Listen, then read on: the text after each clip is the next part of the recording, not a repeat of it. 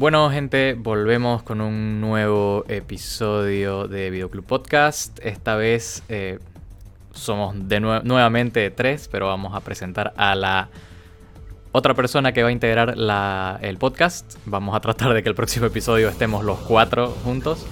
Pero por el momento tenemos a Daniela, que es la nueva integrante también del podcast. Eh, bueno, primero, antes de, presentar a, Dani oficialmente, eh, Hipster desde Brasil, ¿cómo estás? Hola, ¿qué tal?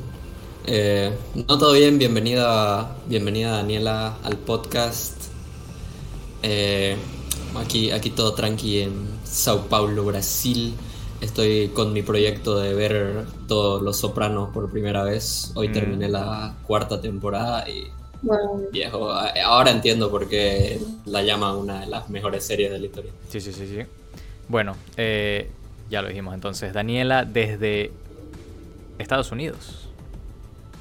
Sí, eh, soy Daniela y ahorita vivo en Houston y estoy acá desde hace casi 10 años, pero soy de Santa Cruz, soy camba de corazón y eh, nada, por aquí todo tranqui. Eh, ahorita estoy enfocada en ver 500 películas este año, pero el gol más realista que tengo es 300, así que ese es mi gol de año. Buena, buena meta. Gol suena muy gringo. Sí. no te preocupes, aquí hay, voy a aquí, un poco de Spanglish por acá. Aquí, hay, aquí hay harto Spanglish, la verdad. Ok, súper. así que no hay problema. Bueno, eh, como siempre, tenemos cinco temas. Vamos a hablar eh, de cada uno con su tiempo debido. Pero eh, vamos a comenzar con una de las series más, digamos, importantes que llegó a su fin. Muchas series importantes llegaron a su fin en, estos últimos, en estas últimas semanas. Pero bueno, una que dejó una marca bastante grande en lo que es la cultura popular, digamos, fue Succession esta serie de HBO que sigue a una familia de millonarios y de, bueno, justamente como dice el título, la sucesión al trono de un imperio de em, noticias, entretenimiento y distintos, distintas áreas de una compañía, ¿no? Eh, que es Fox, viejo. Es, es, básicamente, una parodia de Fox y está básicamente basada en la familia Murdoch, así que eh, eh, eso está bastante claro desde que comenzó la serie. Eh, bueno, debo confesar que yo entré bastante después al, hype de, lo que es Succession. justamente me vi la serie completa en el mes antes de que acabe. Así que estoy nuevito, pero, pero, lo pero llegué. Eso es lo importante. Así que creo que les puedo pasar un poco a ustedes la primera opinión, en realidad la, impresión que tienen en general. Primero podemos hablar en general de la serie y ya entramos a hablar un poco del final con, sus respectivos spoilers. Entonces, ¿qué, eh, ¿qué opinión tenés de la serie? Comencemos con Hipster para, para ir yendo. Eh, ¿Qué te pareció Hipster la serie en general? La serie en general me parece súper interesante, la verdad que eh, tal vez tardó un poco en engancharme, porque tipo es una serie que tiene diálogos un poco raros, o sea, los personajes siempre se están trabando entre ellos y todo eso, y, tipo el tema es, es algo que tal vez si, si lo contás eh, primera, primera impresión es como, ah, es de, es de el mundo de negocios de una compañía mediática, o sea, suena suena medio va a ser aburrido y tedioso, pero la verdad que la serie, eh, por medio de los personajes, logra engancharte y, la verdad que hace un muy buen trabajo a lo largo de, esas cuatro temporadas, eh, teniendo cosas interesantes que decir. Eh, acerca de, los personajes y, la verdad que las actuaciones igual que es algo que siempre me fijo mucho tienen muy buenas actuaciones sí la verdad como decís, lo que a mí me gustaba mucho de. Lo que me terminó de gustar, la verdad, es que el diálogo se siente bastante orgánico. Porque es así, todos se atropellan, todos se cortan, todo sale. O sea, y eso es algo que se trabajó muchísimo en el, en el día a día de la serie, según lo que hablan los protagonistas. Daniela, ¿qué te pareció a vos eh, la serie en general? Eh, me encantó. Me parece que es una de esas series como Los Soprano, Mad Men, que realmente marcó historia y eh, como que demostró de que HBO es bueno, o sea, es, es, es, como una plataforma buena con series buenas y que realmente se enfocan en... No es crear contenido como otras plataformas, sino es que es crear... La calidad es muy buena. Y lo que me gustó harto es igual el diálogo, pero también cómo exploran ciertos temas y cómo es otra, otra perspectiva de cómo ver el tema del el antihéroe, pero hay diferentes antihéroes, porque al final del día todas estas personas eran una mierda. sí, o sea, todos son villanos, todos son malos, o sea, si te das cuenta, estamos apoyando a, como dicen, esencialmente una familia que es como Fox News, de Fox News, eh, acá, por ejemplo, es de terror escuchar eso, si alguien te dice, en Estados Unidos veo Fox News, yo no confío en esa persona. Y, porque, o sea, tienen esa fama. Son de ultraderecha, digamos, ¿no? Pero vos estás en Texas, ¿no? Que es un sí, o sea, Texas es un estado conservador. Rojo, creo. No, le digan a nadie que eso. sí. en Texas, pero sí, eso es lo que me gustó harto de la serie y la, verdad, y la verdad es de que lo sentí bastante eh, muy bien hecha. Una serie muy, muy bien hecha hasta el final. Porque hay series que creo que se confían como Game of Thrones que tienen buen contenido y buen material y después como que se dejan llevar por uh, la reputación que ya habían establecido, pero es como tienes que trabajar eso hasta lo, hasta lo último, no, no soltar eso, así que Dani, eso es lo que me gustó. Aquí no hablamos de Game of Thrones por si acaso, después de esa última temporada, no mentira. Eh, lo entiendo totalmente. Sí, la verdad eh, se habló mucho, una vez acabó, ¿no? De, de cómo podíamos comparar eh, porque bueno, o sea, obviamente no debería ser, deberían hacerse comparaciones porque son series bastante diferentes.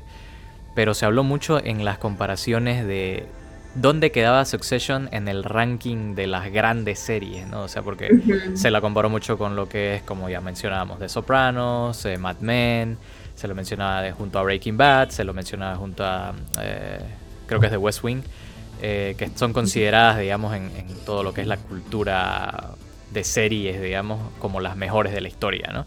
Entonces, eh, para ustedes, ¿en qué lugar de la conversación eh, eh, entra, digamos, Succession ahí? ¿Qué, qué, puedes decirnos, Daniela? Comencemos. Uf. Mm, a ver, para mí lo primero siempre va a ser de Sopranos. Y de ahí creo que se pelea un poco. Yo creo que pondría Succession en el tercer lugar, después de Twin Peaks. después de Twin Peaks. ¿Cuál sería tu top, tu top 3 en todo caso? Sería eh, The Sopranos, Twin Peaks, aunque no sé, Succession, de ahí tengo como Skins la primera temporada, pero eso es más nostálgico. Sí, pero creo que mis top 3 serían por ahora es eso. Sí, sí, estamos, estamos entrando en un territorio muy, muy peligroso. Nadie me dijo que venga preparado con mi top de serie. No, eso, eso es algo de, pensar demasiado. Ponete, ponete en el sentido de que estás, o sea, estamos comparando, o bueno, no, la idea no es comparar, pero sí ya de entrada hubo esa conversación, ¿no? O sea, Succession, si la comparas en contra, contra las series que, que que, marcaron hitos, digamos, en la televisión, ¿dónde queda, digamos, no? Porque eso fue, o sea, en Twitter todo el mundo hablaba de eso, ¿no? Claro, o sea, si vamos a hablar así de tal, no, no un top personal de series, sino tal vez cuáles pienso que son las series que han tenido más impacto en, la televisión, eh, creo que sí hay, hay series que han tenido un así eh, no hay manera de, negar. negar que han tenido un impacto gigante, como, como dijo Daniela Twin Peaks, eh, Sopranos igual, o sea, el mismo, el mismo Brian Cranston dijo así, si no hubiera habido Sopranos no, existía, no, existía Breaking Bad. Y, es muy cierto, la verdad que sí me, o sea, yo que la estoy viendo por primera vez me, doy cuenta que sí, totalmente. Se nota cómo eh, hizo el camino para que se puedan hacer series como, como Breaking Bad. Eh, y sí, la verdad que, hay varias series que, se puede decir eso y creo que habría que ver cómo es el futuro de la televisión para ver qué tanto impacto tiene algo como Succession, pero creo que sí eh, es muy posible que, entre en la conversación de, series que, van a impactar la televisión de una manera bastante grande. Sí. Bueno. Eh, bueno, entonces vamos a hablar ya un poco sobre el final, la temporada final en general, sobre todo, porque vimos cómo se fue desarrollando este tema, digamos, ¿no? de la compra de Waystar por, por Matson. Eh, y la verdad, hubo muchos momentos bastante... yo al menos me sentí hasta incómodo, creo. O sea, la, serie te pone en un lugar donde... es que así es la serie, la verdad que tiene muchos momentos... Exacto, pero en, este, en esta temporada alcanzó su punto máximo para mí, porque va así, mierda, qué, qué, qué incomodidad, boludo. Pero bueno, lo primero, y ya obviamente esto es un re spoiler. ¿A ustedes qué les pareció la forma en que manejaron el tema de Logan? Porque el mismo Brian Cox salió hablando diciendo de que creo que mataron a mi personaje muy rápido, así. Y la verdad se siente así, la muerte de, Logan, yo la sentí muy apresurada. ¿Qué les parece a ustedes, eh, hipster? A mí me gustó bastante porque sí se siente orgánico. O sea, tipo. es, exactamente como sucede la muerte en la vida real. Es en un momento donde no te lo esperás. Eh, es un momento que puede ser bastante incómodo dependiendo de, qué, cosas estén pasando en tu vida. Pero, pero sí, así es. Y, me gustó, de hecho, cómo lo manejaron. Eh, como básicamente estaban separados eh, por, un eh, ese, esa brecha de comunicación de ese momento. Estaba el, cuerpo en un avión y estaban sus hijos en, una boda, o sea, en un lugar aparte súper incómodo para estar y, escuchar la historia de eh, que te cuenten que se está muriendo tu padre. En ese sentido, sí, no lo había pensado de esa forma. La verdad, claro, sí, Los, es, es, verdad, si la muerte llega así nomás, digamos, ¿no? Entonces, Sí, en su momento sí lo sentí un poco apresurado, pero viéndolo de esa forma tal vez cambia mi perspectiva. Dani, ¿vos qué, qué pensás del tema de Logan? Creo que me sentí igual que tú, que lo sentí un poco apresurado. Y yo justo, ese fue el domingo que dije, no voy a ver su session hoy, voy a verlo mañana. Y cuando salió mi madre un rato a agarrarse mi boca, le vi la cara y dije, fuck, justo me perdí el capítulo. Y, pero lo que me gusta es lo que acaba de decir Hipster, es eso de que esta gente, estos personajes, o sea, toda esta familia está tan acostumbrada a tener horarios, a tener como que a tal hora, a tal hora voy a llorar, a tal hora, a tal hora voy a hablar con mi padre para robarle que me da la empresa. Y esto fue tan de repente que por primera vez los vemos como que como soltar las ganas de tener control y los vemos vulnerables y no saber cómo se desarrolla todo eso fue interesante y lo que me gustó es de que no vimos el cuerpo, entonces te pasas todo el episodio preguntándote, es una prueba, porque hasta incluso Roman lo dice. Creo que él nos está haciendo un test para ver cómo vamos a reaccionar. De verdad. Porque hasta yo pensé lo mismo, pero después como, oh, fuck. Sí, sí pasó. No, y ese, y ese tipo de reacción es súper interesante porque te, te, te dice mucho de qué deshumanizados están, porque tipo les están diciendo que se muere su padre y lo primero que están pensando es eh, si esto es parte de una estrategia corporativa de alguna manera, o sea, y, realmente, o sea, están muy muy poco en contacto con su están En una burbuja, están en una burbuja total. Es muy turbio. Claro, es como, es como dijo Dani, o sea, el, tema de esta serie es ver cuál es más mierda, digamos, ¿no? Y cuál hace más mierdas para hacer más mierda, digamos. Entonces, la verdad, eh, saliendo un poco del tema de Logan, vamos a ir fin, el, viendo cada final de cada personaje luego de que, bueno, sabemos de que hay el tema de las traiciones ahí, hay el tema de que Shiv eh, se desvincula un poco de la estrategia que habían hablado, ¿no? Con el tema de la compra de, de Waystar. Eh, después de que Shiv ve que Matson planeaba no ponerla a ella como la CEO de la, de, la, de la sección de noticias. Eh, y encima lo pone a Tom.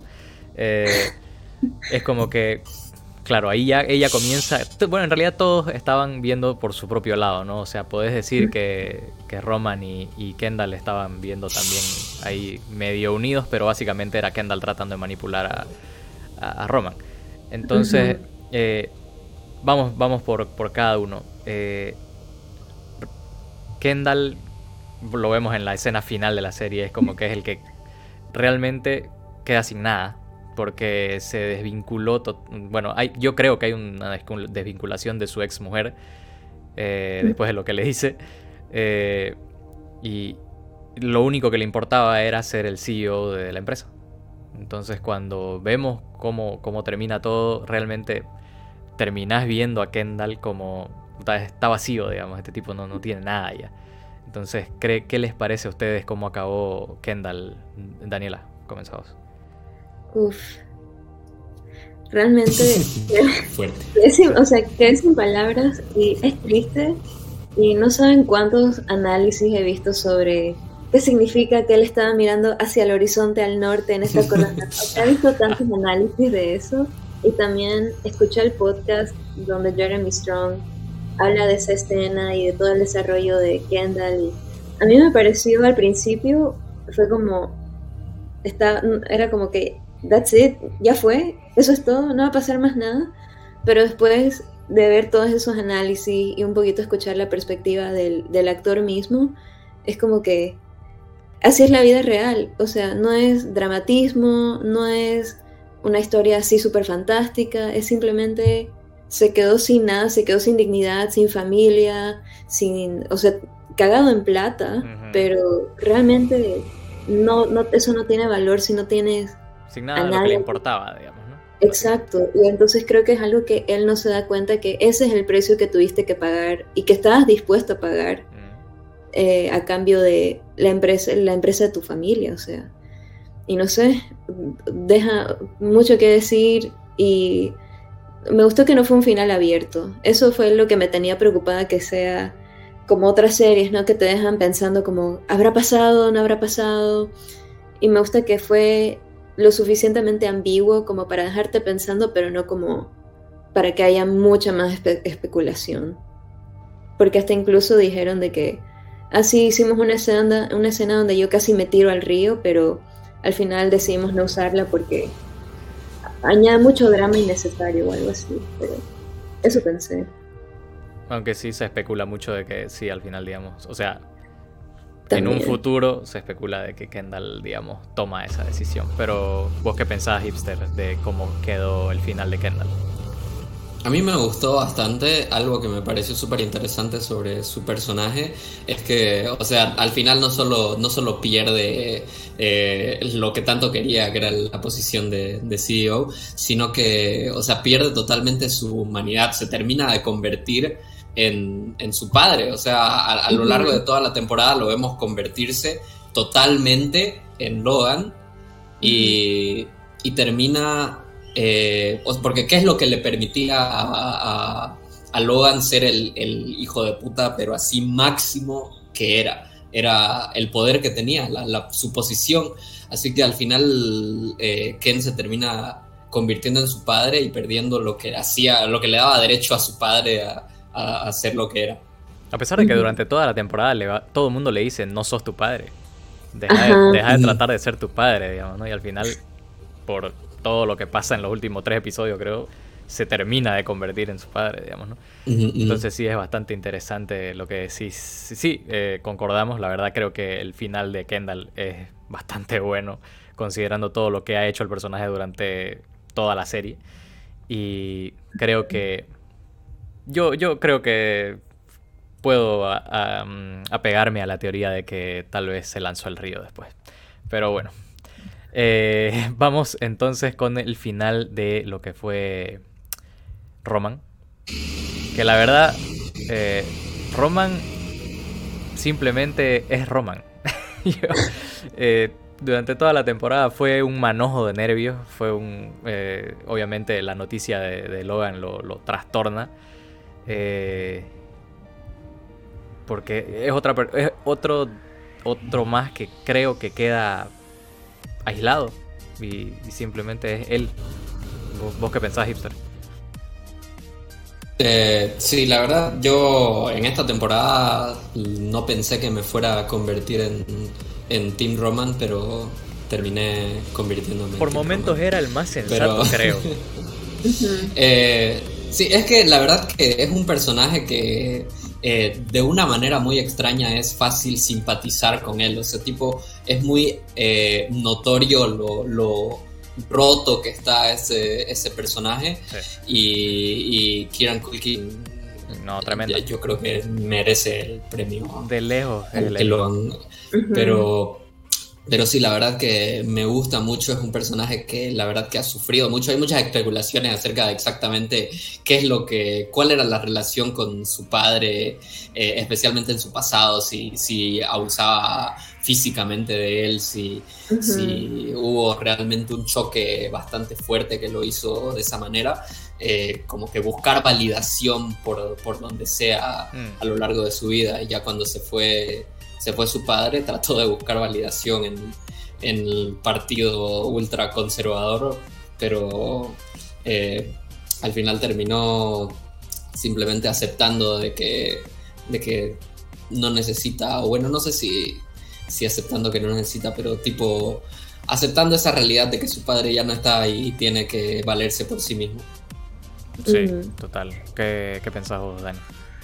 Yo creo que igual, de alguna forma, Creo que él siempre supo de que todo esto era una, una, farsa, digamos, porque estaba volviendo a ver la primera temporada y él dice como que, mm, no sé si quiero, capaz esté en la compañía por un hobby, pero no lo tomo tan en serio como Kendall. Así que como que él siempre estuvo una nalga afuera y una adentro. Y es como, al final creo que sí se resignó y se dio cuenta de que, puta, realmente no estamos yendo a ningún lado, we're full of shit, así que que me paguen mis millones y listo. Porque creo que lo que al final él quería era, era estar tranquilo, pero no sé, yo igual estoy como hipster que en momentos era Team Roman y... Pero después como que te olvidas porque pasaba una semana y para ellos es como que el día siguiente y era como que, puta, este tipo el día anterior estaba apoyando a este tipo que supuestamente es Trump y ahora lo estoy apoyando porque por cómo reaccionó en el funeral de su padre o algo así. Esto es como, te, te raya un poco, pero eh, es, es, un tipo que está bastante roto, pero ese fue un final que me agradó, que dijo, me cago, ¿saben qué? vale verga todo, me quedo con mis millones y no me jodan más y me voy. Eso me gustó para él. Como que más resignación que Kendall. Kendall sí es como todas las chicas en, Delusion World, no sé. Claro.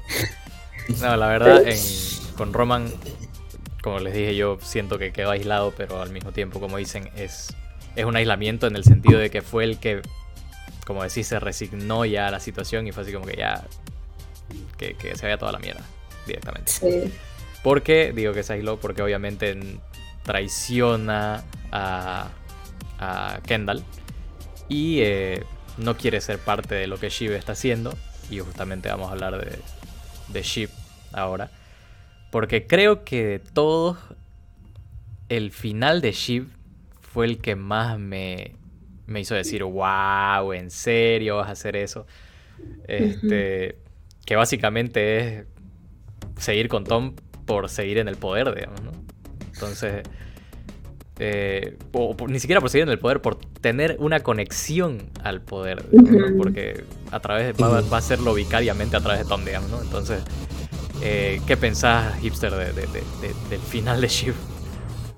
Sí, hay algo, hay algo súper interesante que no sé si fue idea original de, Carmiña en Twitter o, lo, habrá sacado de alguna parte, pero eh, dijo algo tipo de que básicamente esos tres estaban peleando por la silla del CEO, que en su mente básicamente era el equivalente de eh, conseguir el, amor y la aprobación de, su padre. Así que al, al, final, al final de cuentas, ya cuando tocaba votar de verdad, eh, simplemente no podía cederle eso. Mm. Era como, de ya te voy a dejar ser el, favorito de, papá y, claro. y no.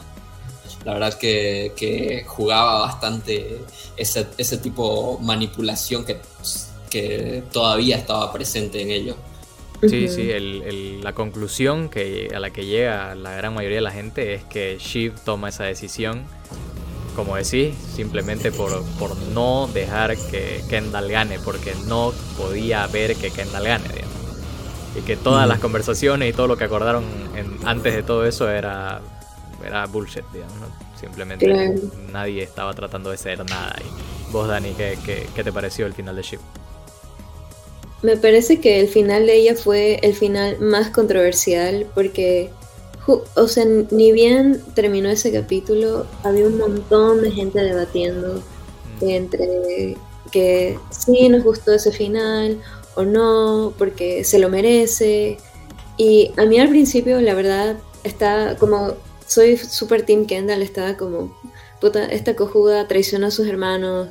Y dije, qué pelotuda, como que un rato dije la odio, pero después, pensándolo más fríamente, dije, la entiendo y como que no es que llegué a empatizar con ella, pero entendí por qué lo hizo y es como, hay, había esa teoría de que ella, cuando ve que Kendall se sienta en la silla de Logan al final, y él se, pone a hablar con Stu y empiezan a hablar de que, ah, sí, bebíamos en la universidad, pero tú no sé qué, historia, su historia es rara que ahí ella se da cuenta, puta, si lo dejo a Kendall va a ser Logan 2.0 y no quiero eso y prefiero que alguien más tome porque ella no podría tolerar eso. Así que en ese sentido ya como que lo entendí mejor y dijo, ok, pero puta, qué castigo que te tienes que quedar atrapada con un hombre al que no amas realmente y creo que ese es el peor final para una mujer, estar ahí en esa situación.